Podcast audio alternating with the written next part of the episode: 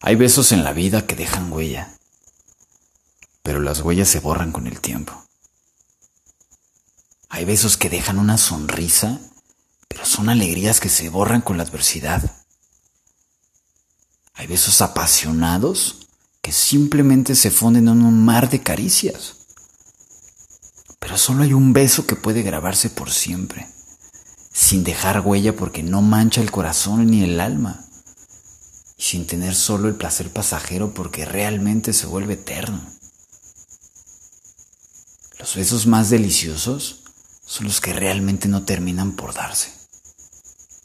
Son esos que te enamoran con solo pensar el qué será, el qué pasará, sin esperar otra cosa más que la unión del ser deseado. Y ese beso omnisciente nuestro no nos lo dimos en los labios puesto que nos besamos el alma. Evitamos que nuestro primer beso fuera tan simple pasión carnal.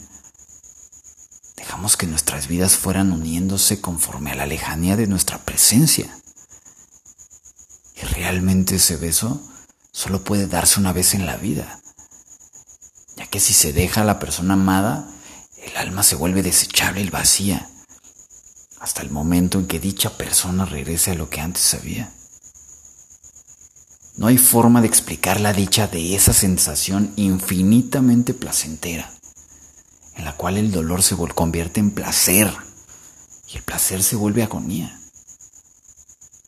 Agonía de esperar a que se repita una bendición de esa magnitud que solo la provoca el verdadero amor de tu vida.